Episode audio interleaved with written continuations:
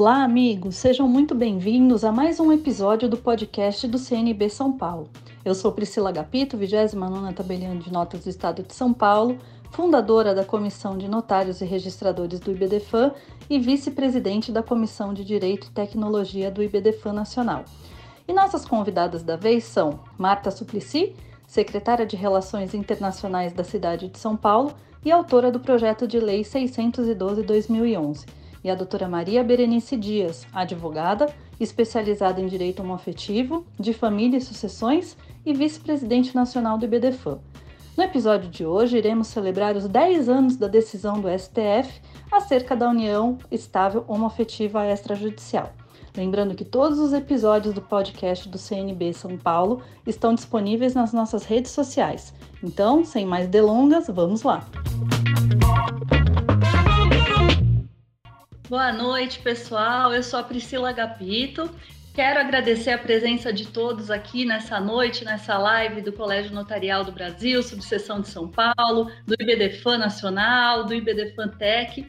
E hoje eu estou tendo a honra de receber aqui duas mulheres que dispensam quaisquer apresentações, né? Vocês imaginam a minha felicidade de poder receber de uma vez só dois ícones né, dos direitos humanos, da defesa das minorias, dos direitos LGBTI, QA, do direito das mulheres, pessoas que são pioneiras e que me inspiram assim de uma maneira que eu não tenho nem como descrever. Né? Então a gente está aqui hoje primeiramente com a querida, eu perguntei até como que eu lhe chamo, porque ela é senadora, ela é ex-senadora, prefeita de São Paulo, psicóloga, psicanalista, no momento ela é, é, secretária das Relações Internacionais da cidade de São Paulo, tudo coisas né, de pequena importância, quase importância para nossa para nossa para o nosso país. Então estou aqui com a querida doutora Marta Suplicy, que é, entre todas essas coisas que a gente falou, foi a pioneira. A Berenice estava me contando que desde os anos 90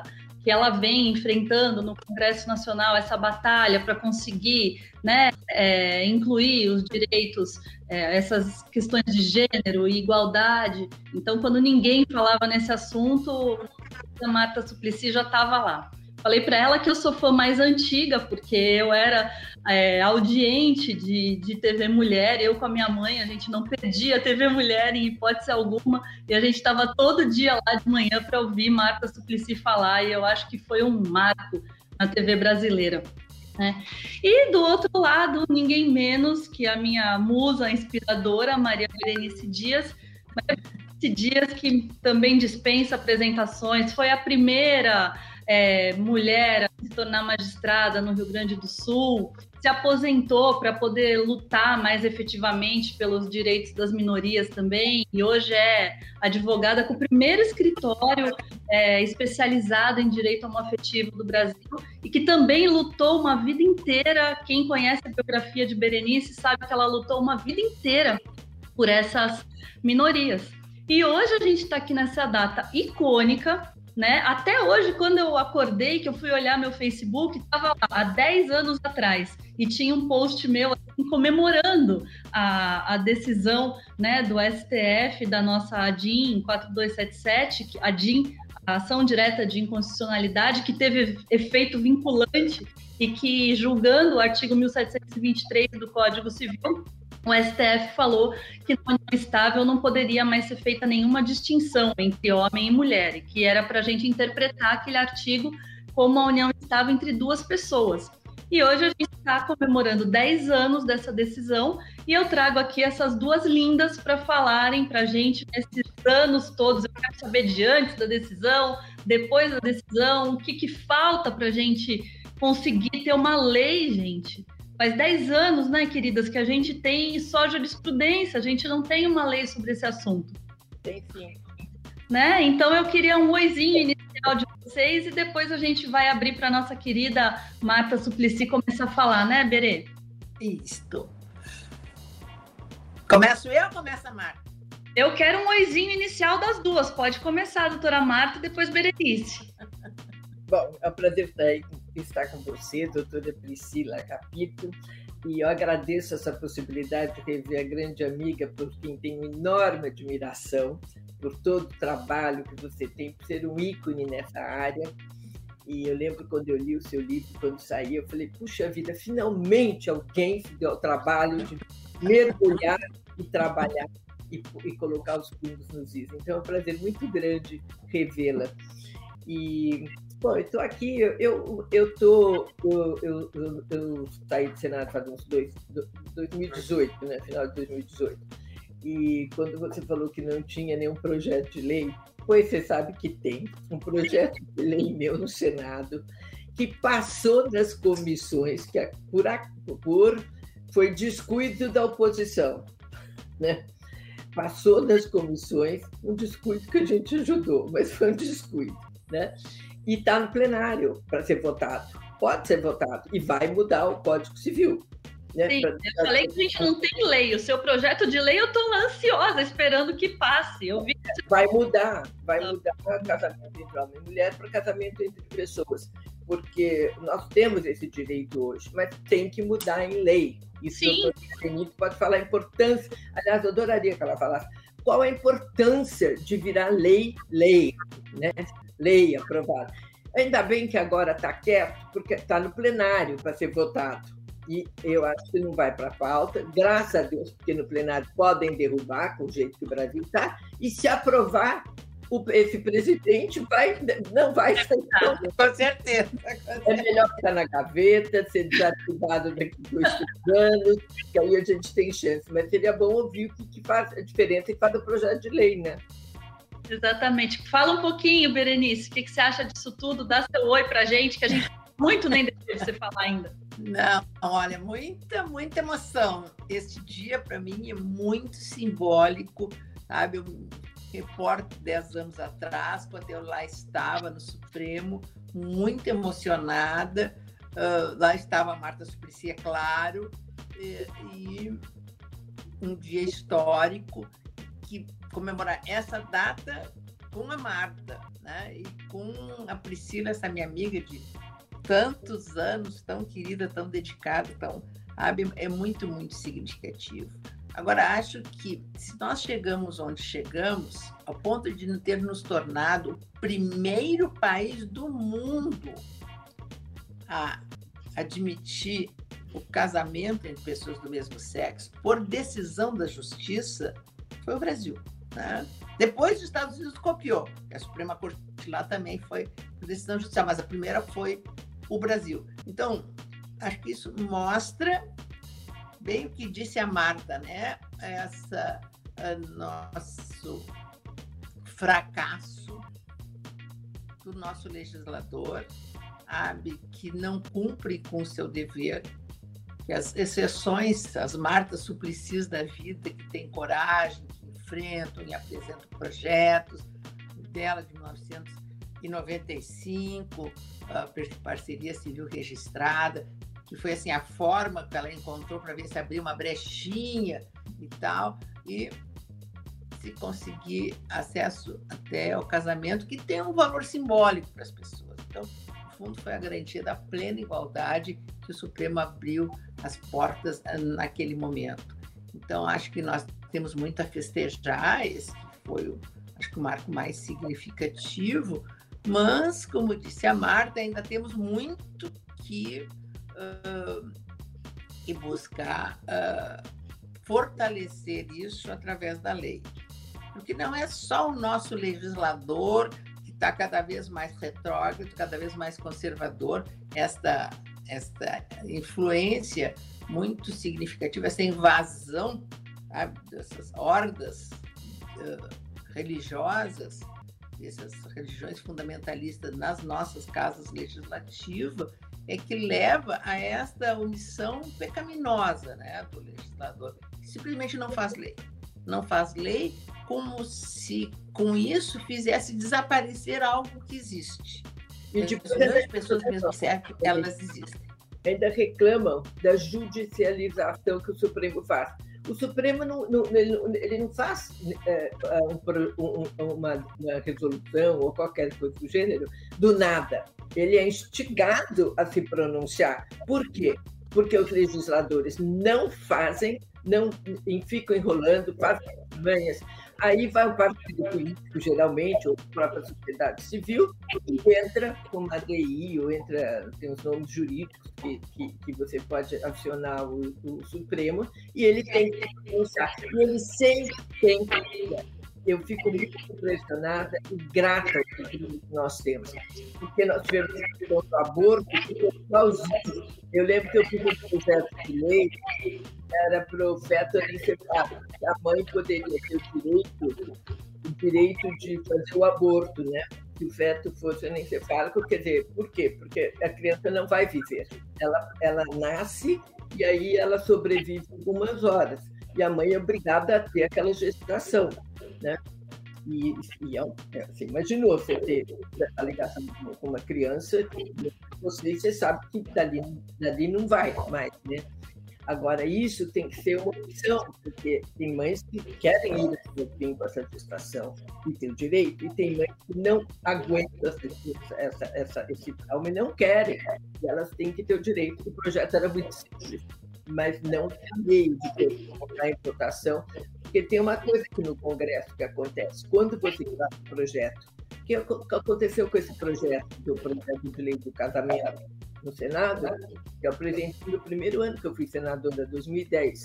E por que, que não, não, não acontecia?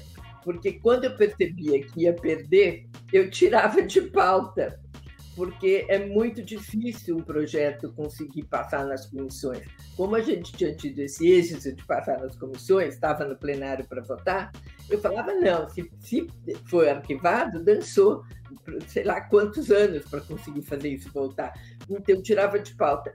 Mas uh, uh, é um tal de tirar de pauta e pôr na pauta que um dia a gente vê que não tem condição e alguém entra na, na, na justiça. E aí ficam dizendo, ah, o Supremo fica legislando. Não, não, até onde eu vi, até onde eu conheço, né, pouco das leis, mas uh, o Supremo não fica judicializando. Ele, ele entra e tem entrado de forma muito adequada sempre contra o processo civilizatório, sempre com mais direitos humanos ou das mulheres.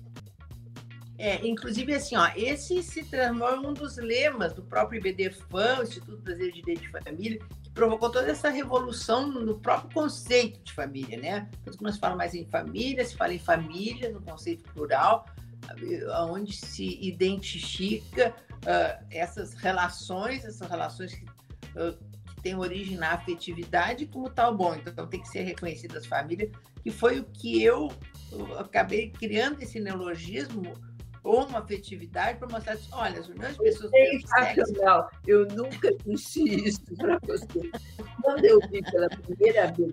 Também são uma relação de afeto e, como tal, merecem ser inseridas no âmbito da tutela jurídica do Estado. Porque assim, ó, e essa é uma coisa que a gente sempre repete: a falta de lei não significa ausência de direito.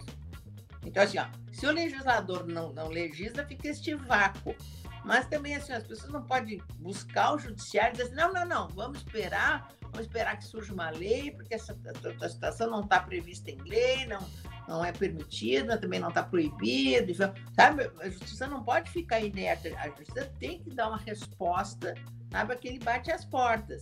E, e daí esse papel muito criativo do Poder Judiciário, porque ele encontra uma, uma dá uma resposta às, situações uh, que lhe são trazidas ao julgamento.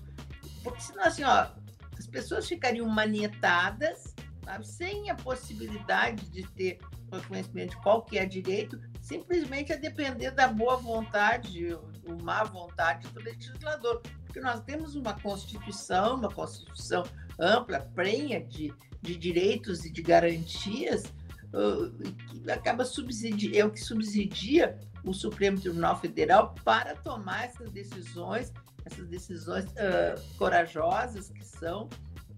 Foi até o exemplo que também que a Marta trouxe da questão da interrupção da, da, da gravidez dos, dos fetos anencéfalos, que a legislação não passou, mas o Supremo garantiu sabe, esse direito à mulher de interromper, sabe, porque não se pode impor uma mulher sabe, de levar a termo uma gestação com todas as sabe, os, os desconfortos né, e riscos que uma geração uh, traz, uh, simplesmente sabe, por questões até que no fundo, são de ordem religiosa. Existe o livre-arbítrio da mulher e ela, em vez de fazer um enxoval, ter que comprar um caixão para o filho levar e todo mundo que encontra enxerga uma mulher grávida, já pergunta, ah, é menino, é menina e tal. Diz, Olha, né, não importa que vai morrer quando nascer. Então, sabe, colocar uma mulher nessa situação uh, sem sensibilizar com isso,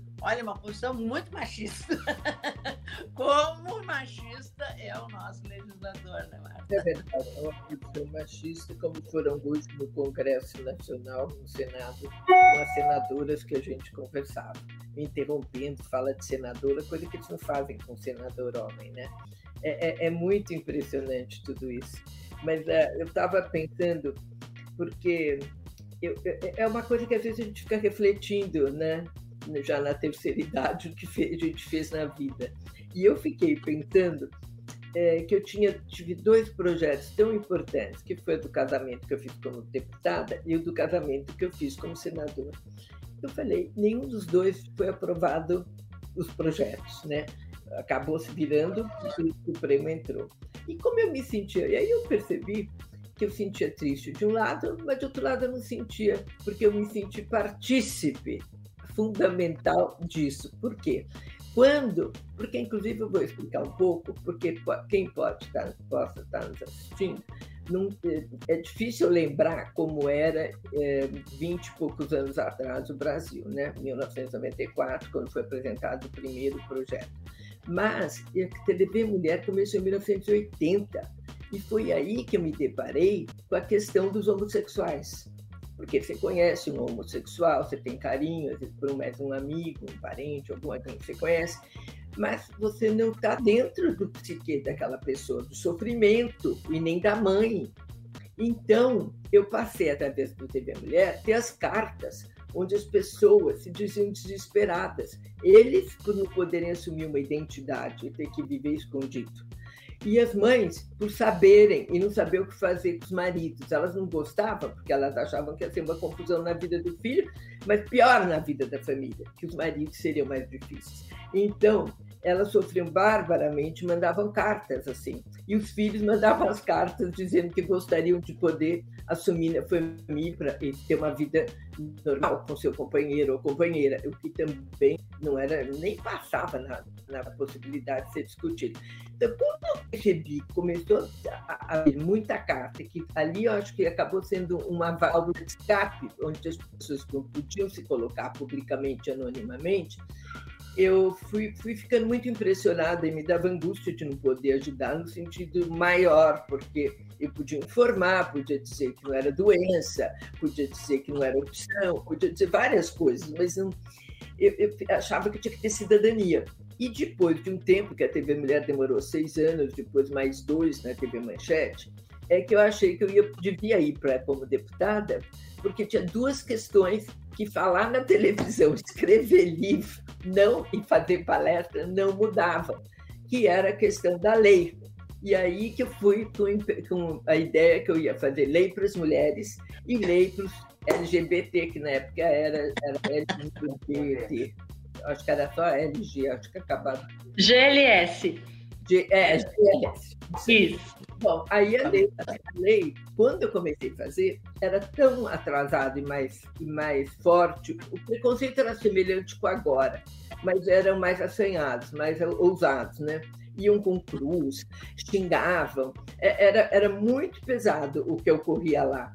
Mas a gente conseguiu fazer uma coisa muito, muito exitosa, de certa forma, porque um projeto de lei como aquele teria que passar em três comissões, né? o que era praticamente impossível você aprovar em três comissões. Né? E aí me falaram: olha, se você conseguir uma quarta comissão para passar, você resolve o teu problema. Resolve não, você diminui o problema, porque quatro comissões da direita, eu fazer uma comissão especial com todas elas, mata ali. Então, esse foi o arranjo que eu consegui de fazer uma comissão especial e aprovar na comissão especial. Que aí foi uma baixaria, você não tem ideia do que foi de baixaria, né? E, e foi de grosseria, de, de, de, de, coisa muito rude, entende? De, fala muito agressiva de deputados. Aquele Severino Cavalcante, que mais tarde se tornou presidente da Câmara, foi de uma grosseria inacreditável com o Tony Reis, que era jovenzinho, estava estava com, na época, o seu companheiro estava recém-vindo da Inglaterra, então é, foi, foi, muito pesado, mas a gente conseguiu passar. Mas mais importante que passar para o plenário, tanto quanto, foi que tinha uma, uma, um, uma discussão muito grande, e como era um assunto polêmico que dava muita mídia, acabou indo para a mesa de jantar. Então, as famílias começaram a discutir. O tabu foi quebrado ali, entende? Quando começou na TV Mulher, sem participação de família, nas escondidas. E depois passou para uma discussão em casa. E aí a TV se apropriou e começou a pôr os gays nas novelas. Tudo estereotipado. Era, era pesado. Mas passaram a existir. Passaram a existir. E isso foi fundamental então, mesmo que não tenha passado naquele momento e nem tenha ido para o Supremo, a gente ainda não sabia dessas coisas que eu podia fazer, não, não, ficou aí. Quando eu fiquei senadora, sei lá, em 2010, eu fui eleita deputada em 1994, que ele passou bastante tempo, né? É, aí foi o primeiro projeto que eu apresentei. Aí não mais união civil entre pessoas do mesmo sexo, que era uma coisa que era que dava para pôr, né? Não dava para o casamento, porque aí mas aí também, eu lembro na, ainda na Câmara, era muito, era muito, é, era difícil, porque os próprios gays queriam ajudar, mas eles propunham coisas que não dava para ajudar. Então vinham, muitos iam para fazer, fazer a campanha. Mas aí, pra, exatamente para mostrar que eram humanos e pessoas normais, eles beijavam, abraçavam o companheiro, Bom, aí que dava aquela confusão, porque aí era uma hostilidade aos outros que não podiam nem ouvir falar, quanto mais ver aquele beijo. E teve um no dia de uma das votações, eu tive que tirar de pauta, ele ligou na véspera e falou assim: olha, aqui no Rio de Janeiro a gente se organizou. Nós vamos descer de helicóptero na praia de Ipanema vestidos de noiva.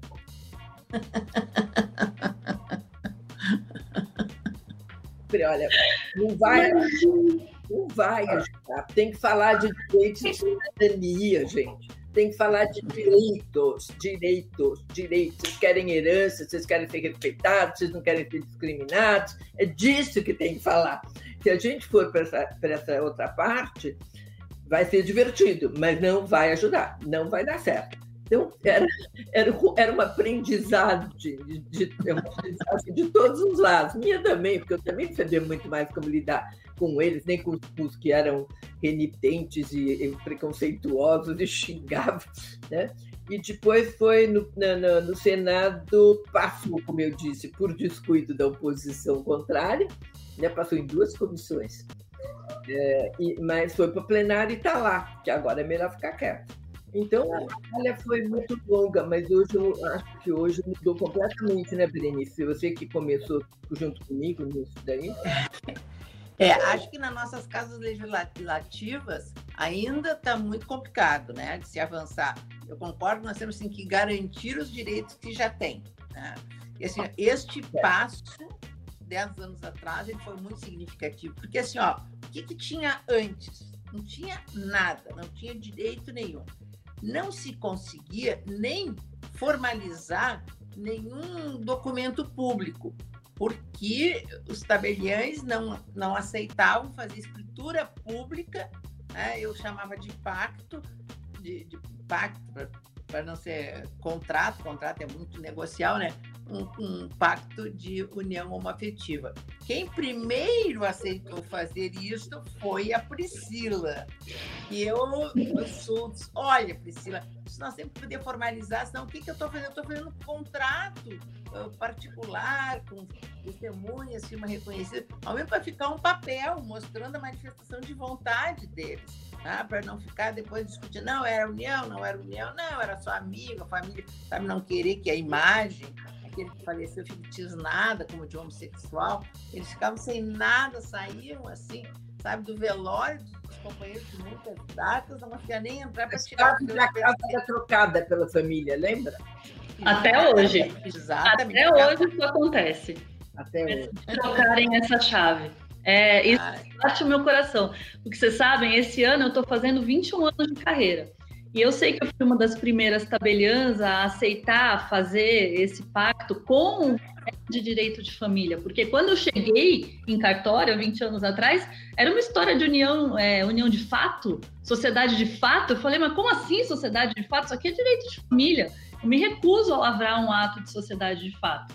E eu lembro que é, eu ia, agora já está uma coisa bem mais comum, né? Mas eu ia até a, a, festa que eles estavam fazendo, porque era a única oportunidade que eles tinham de poder celebrar isso, era quando o tabelião ia até a, a festa e, e fazer a leitura, e a gente dava um ar de celebração de casamento, que era o máximo que eles poderiam e 20 anos depois, eu vi toda a luta de Berenice com a juntada das decisões, e a gente aqui, eu pegava assinatura no cartório da, da para a gente fazer o abaixo assinado, para ter as mil assinaturas e as mil decisões, e a, cada vez que um juiz corregedor, né, Berenice, lembra? Cada vez que um juiz corregedor dava uma decisão favorável, eu mandava, e a Berenice ia limitando a arte dela, até ter aquele repertório incrível que ela tem, e você sabe, gente, que passado 20 anos até hoje, eu atendo muito esse público aqui no cartório.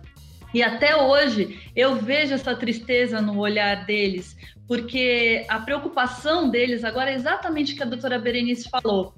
E agora, tudo bem, eu casei, ou eu tenho a minha união estável, mas e se vier uma lei que vai levar isso tudo embora? O que, que vai ser de mim? Por isso que precisa da lei que eu estou falando. Sim, porque. É, por isso que tá ali. Ah, com certeza. O medo certeza. deles é esse, de o que, que vai ser. Tudo bem, eu tenho alguma coisa, mas eles não têm muito. Eles não têm essa tranquilidade, essa paz de que vai ficar tudo bem. Quando eu faço um testamento, quando eu faço a união estável, eu falo: olha, fiquem tranquilos, agora ninguém vai poder trocar a chave da fechadura sabe? É, a gente tem alguns casos, né, Berenice, de ações incríveis que a Berenice capitaneou, de, de, de, que a gente tem sigilo e não, não pode contar, mas a gente sabe as atrocidades que acontecem até hoje. E essa insegurança que eles têm de não saber o que se vai vir um governante maluco, se vai vir um, um parlamentar maluco que vai vir com uma lei que vai proibir tudo que eles já tiveram. Então, como garantir, gente, esses direitos, essa, assegurar no mínimo que ele já tem? Melhor engavetar mesmo, né? Quieto lá. É, assim, ó, foi apresentado pela essa comissão que eu acabei criando no Conselho Federal da Ordem, presidi durante oito anos, um projeto esse do Estatuto. Inclusive, eu levei, a Marta estava no Senado à época, eu tenho a foto até hoje, Marta, nós entregando três projetos de emenda constitucional, três PECs, né, para alterar a Constituição Federal e o Estatuto, a versão do Estatuto da Diversidade Sexual, que nós entregamos, na época, o presidente do Senado era o Sarney, né, e nós entregamos para o Senado. A Marta tocou dois, lembra disso, Marta? Tocou duas das PECs e deixou a, a, do casamento com o João Willis, que ele nunca chegou a apresentar, porque não conseguiu o número de, de, de, assinaturas necessárias, e a Marta conseguiu em 24 horas, não foi Marta.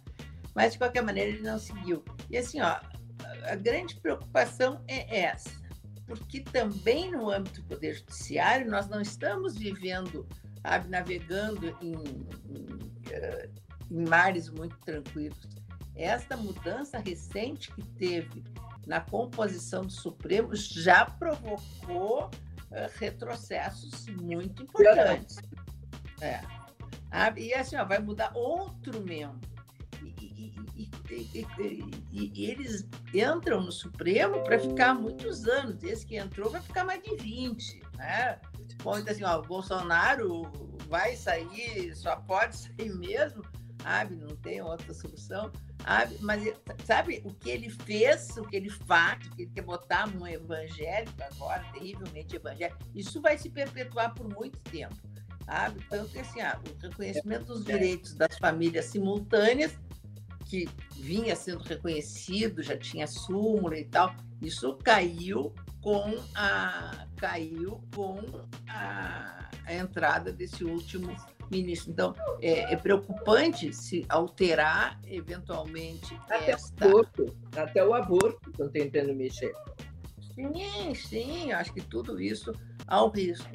Uh, eu queria a Marta de novo lá no Senado, Marta. Nosso projeto está tá lá. É, digamos, com 100 mil assinaturas, com essa, é, uma temática dessa é muito difícil de colher assinatura. A Priscila colheu muita coisa dentro do próprio tabelionato e o Brasil inteiro né, se mobilizou. levei seis anos para colher essas assinaturas, apresentamos formalmente, enfim, os pacotes todos com fitas coloridas da cor do arco-íris e tal. Mas, claro, está na primeira comissão, ainda está na, na, na relator avocou para si a relatoria para sentar em cima. Então, ele, ele não segue. Parece que quando é por iniciativa popular, ele não pode ser arquivado. Então, ele já, é, ele já nasce um pouco mais vitaminado, né? É. Agora, eu queria, queria dar parabéns à, à, à doutora Priscila, porque a questão dos, dos cartórios foi muito importante no papel mesmo da, da Priscila, porque eu lembro que eu eu estava tava, eu estava onde? Eu acho que eu estava no Senado.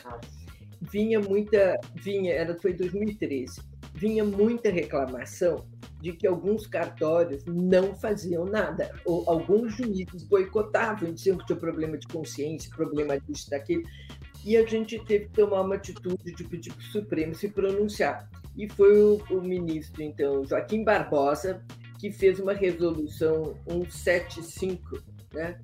Exatamente. Determinando aos cartórios a realizar e documentar a união entre pessoas do mesmo sexo. Então, não tinha mais escapatória. A Priscila deve ter casos desse tipo, que ia no cartório não conseguia, depois ia para você. Sim, aconteceu bastante. E assim, me, era muito ofensivo, é, me doía, porque a gente, assim, uma pessoa que tem o mínimo de empatia, né, consegue se colocar no lugar do outro. E quantas vezes eu recebi casais que vinham até aqui e falavam: Poxa, eu já fui em dois, três cartórios, eles nem me recebem. Sabe, gente? Como assim? Bom, eu uma ordem de cima para baixo para dizer: olha, senhor tabelião, o senhor é obrigado a atender. Para cadeia civil, o senhor precisa fazer, não pode ter preconceito? Guarde a sua opinião religiosa. Ah, mas a alegação de que era contra a moral e os bons costumes, Priscila, sempre foi o argumento. Tanto que do Rio Grande do Sul, eu mandava as pessoas para São Paulo para fazer com a Priscila, que o Rio Grande do Sul simplesmente não fazia no primeiro momento. Depois, eu até comecei a comentar. Quem era muito bom, desculpa te interromper, pode não parecer hoje, mas foi um lutador para a causa, foi o Faquin. Sim. Sim, mas ele até, ele é hoje, até hoje ele é. Ajudou muito.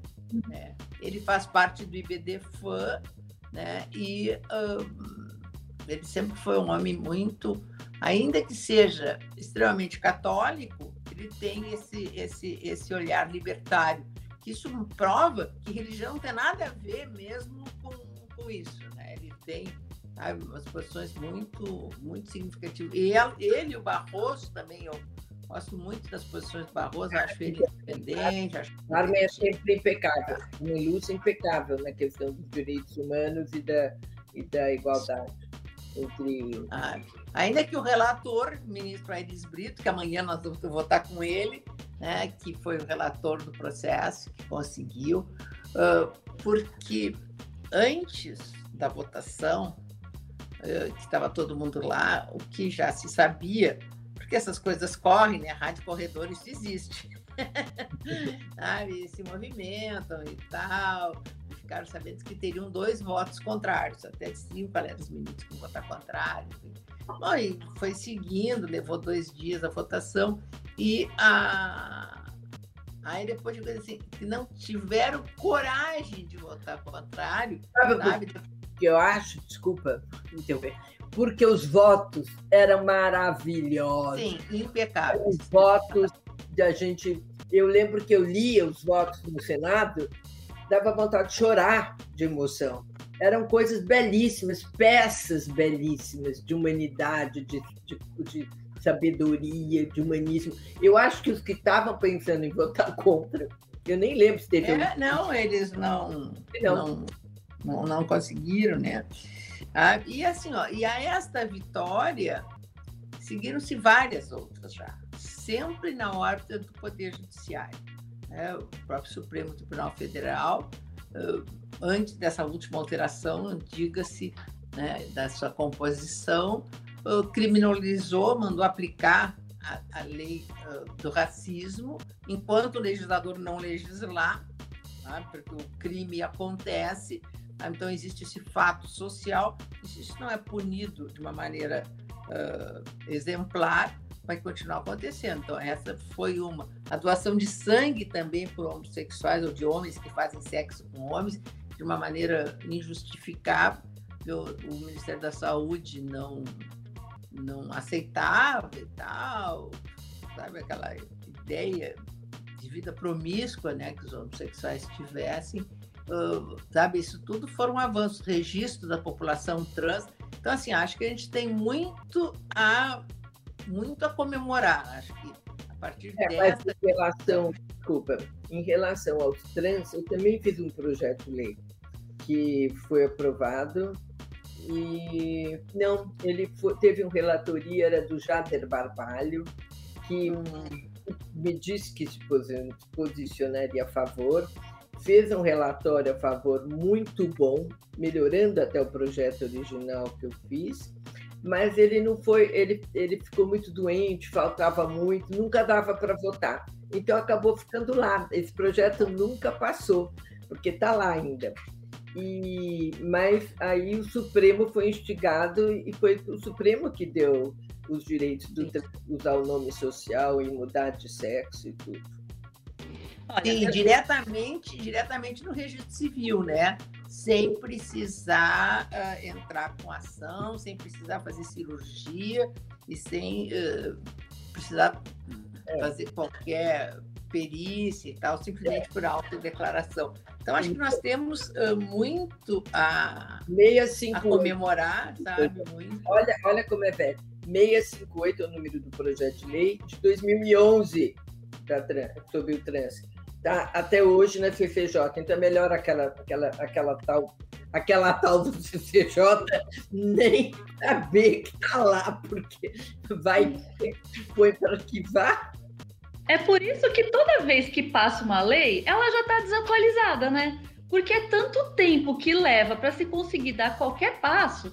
Mas olha, eu trouxe dados aqui estatísticos para vocês e para quem está nos assistindo, que aliás eu deixo o convite para nos mandar perguntas, porque essa oportunidade única que a gente está tendo aqui de ter essas duas musas falando com a gente, mandem perguntas que o pessoal do CNB vai mandar aqui no meu WhatsApp para eu poder passar para elas. A gente teve, desde a decisão de, de 10 anos atrás, a gente teve um aumento de 269% de uniões homoafetivas. Então, ó, em 2010 a gente tinha por ano 576. Em 2020 a gente já teve 2.125. Então, ao todo, de lá para cá, a gente já teve nesses últimos 10 anos 21.600 uniões homoafetivas. E casamento, vocês querem ver só? Em 2017, a gente teve 5.887, e aí teve um aumento em 2018, foi para 9.520. Em 2019, a gente teve 12.896. Num total, no Brasil, desde que foi autorizado em 2011, de 73.859 casamentos homoafetivos. E não contamos 2021, porque não temos ainda é, não contamos 2020, é só até 2019.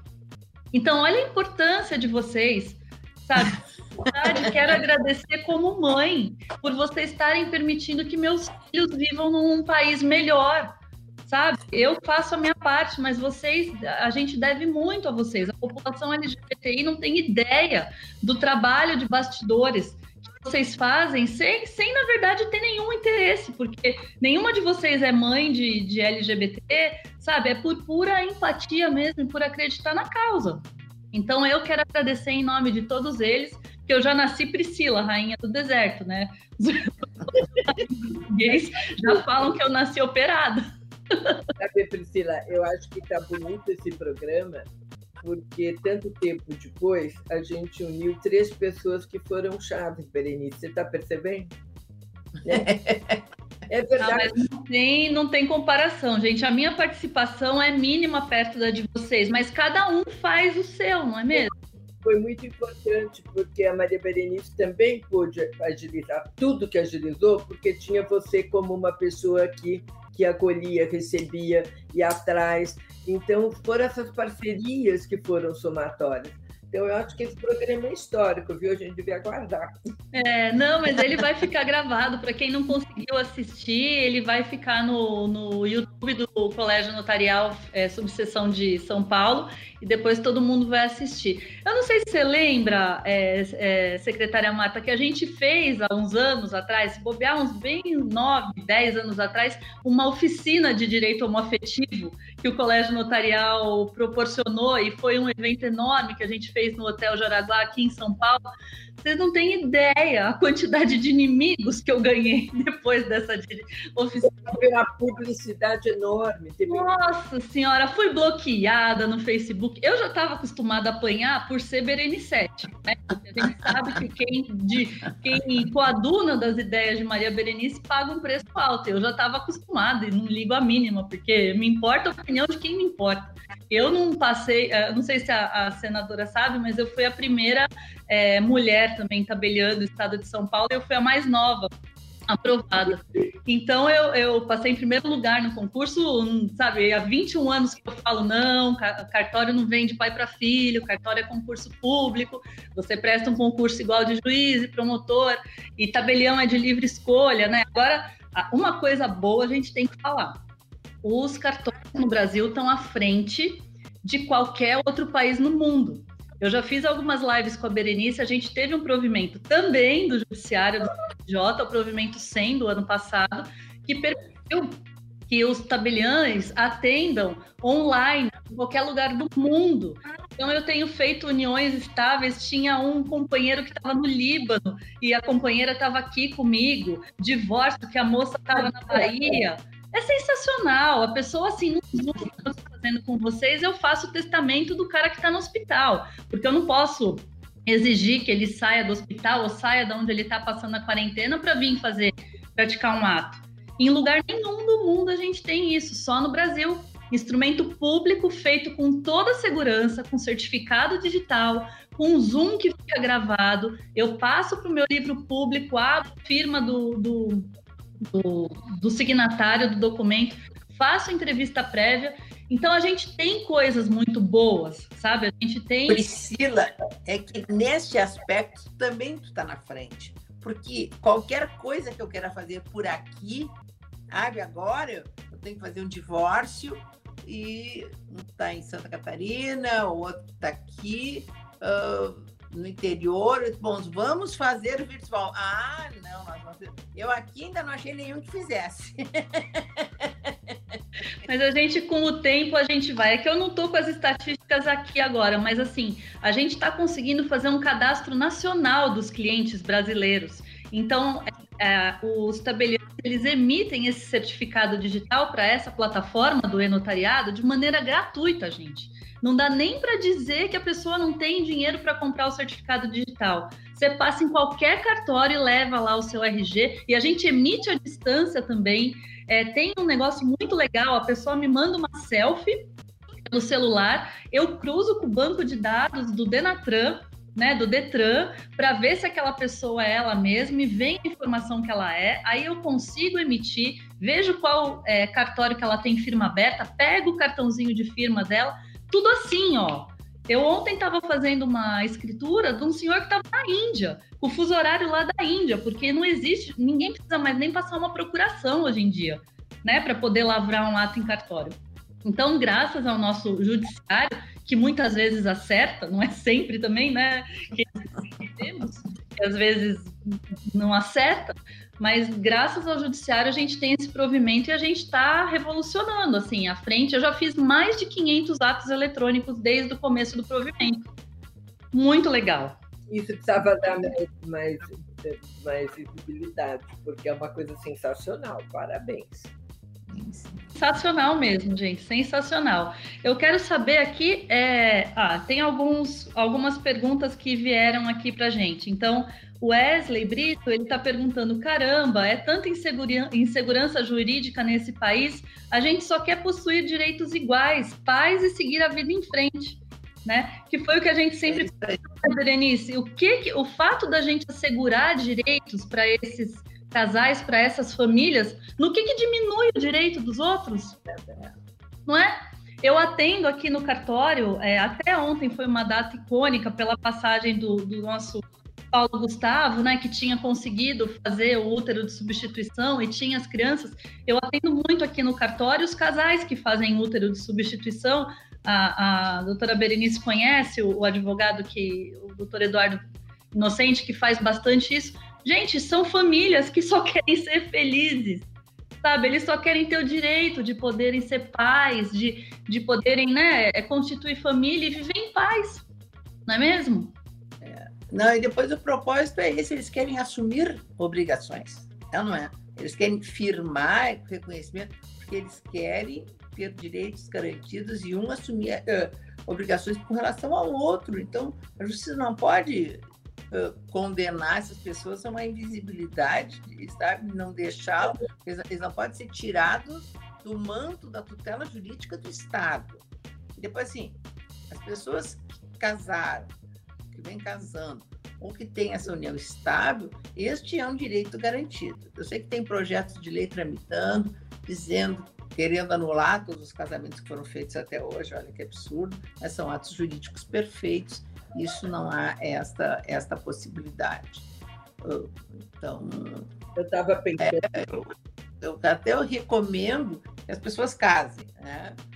mas eu tento que fique só na união estável. Porque quando o Bolsonaro foi eleito, e ele nunca negou publicamente eh, que ele é homofóbico, o, eu fiz um, um alerta nacional e houve um aumento muito grande de casamentos né?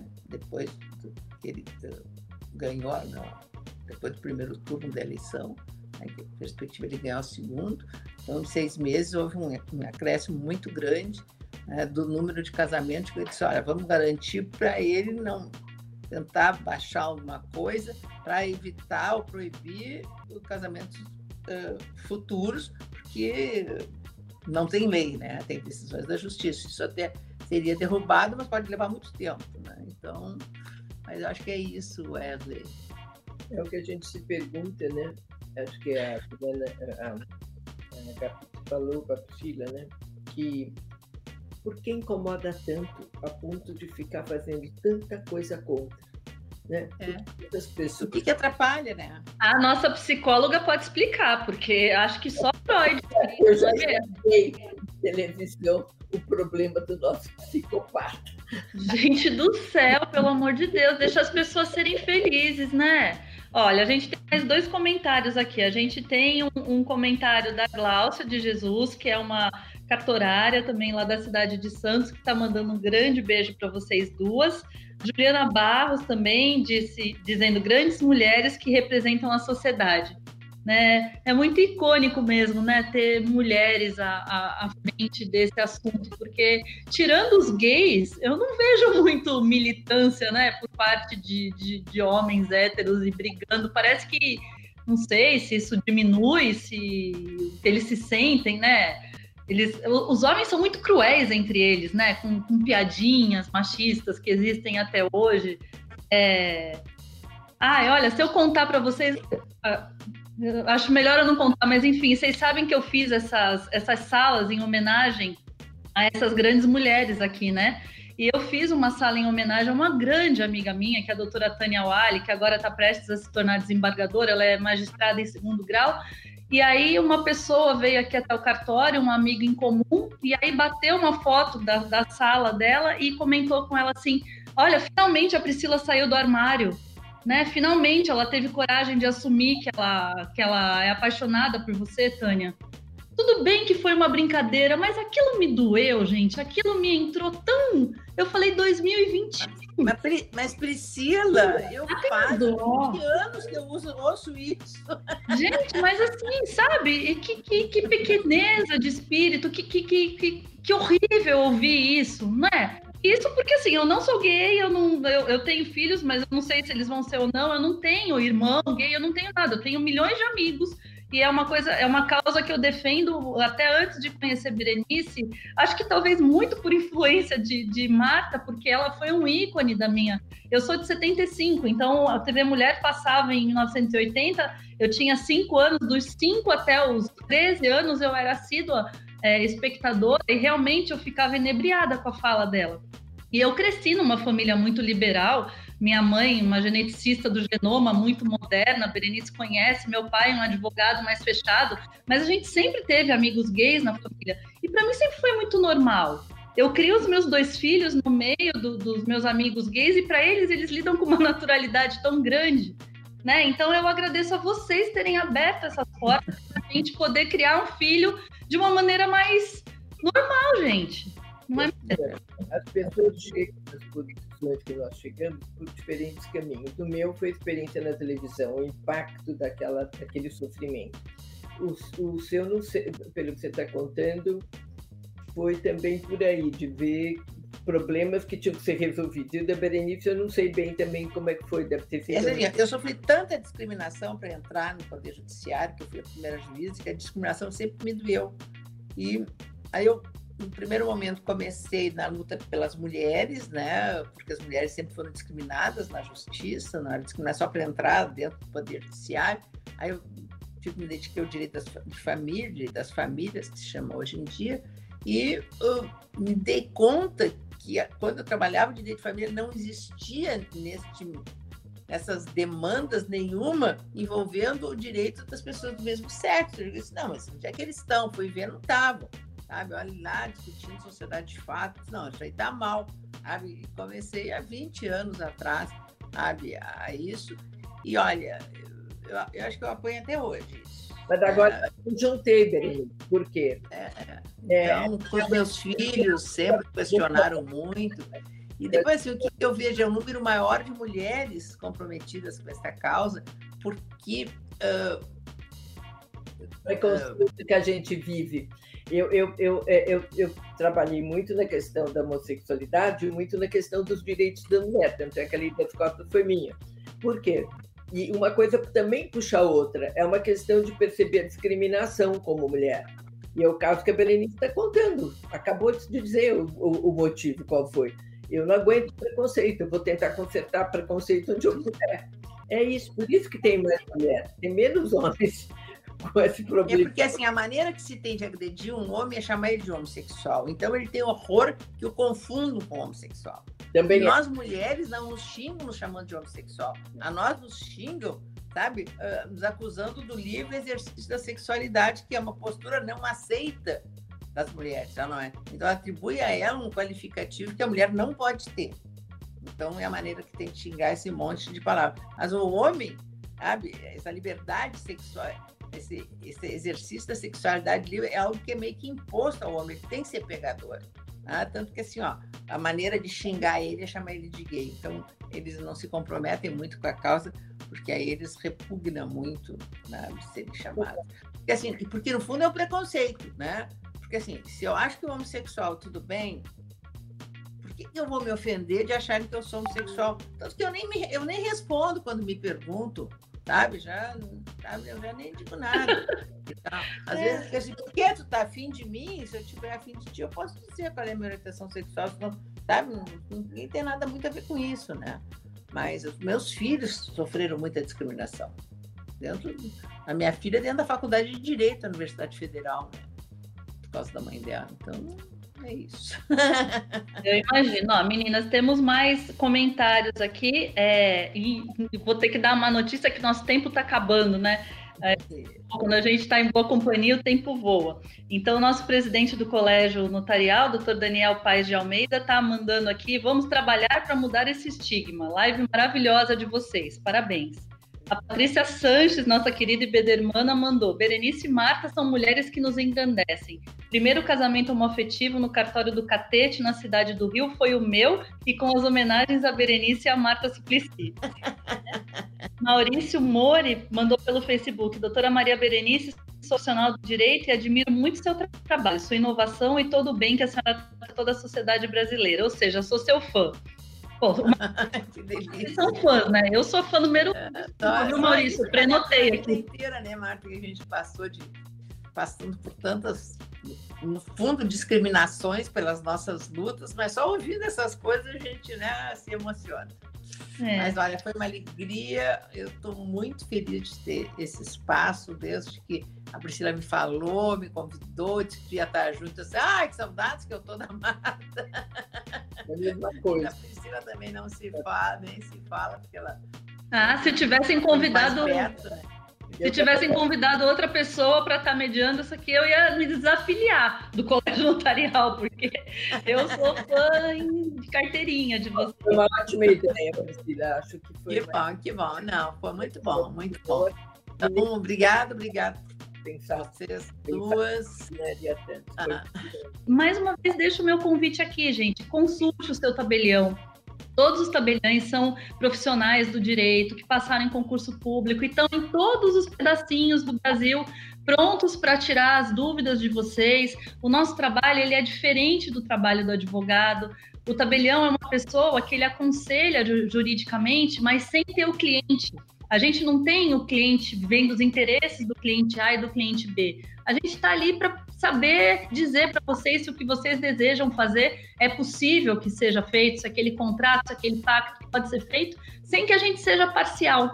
Então, aproveita tudo isso que, que vocês têm, a consulta é de graça, vai conversar com o seu tabelião antes de assinar as coisas, não é mesmo, gente? Conversa antes.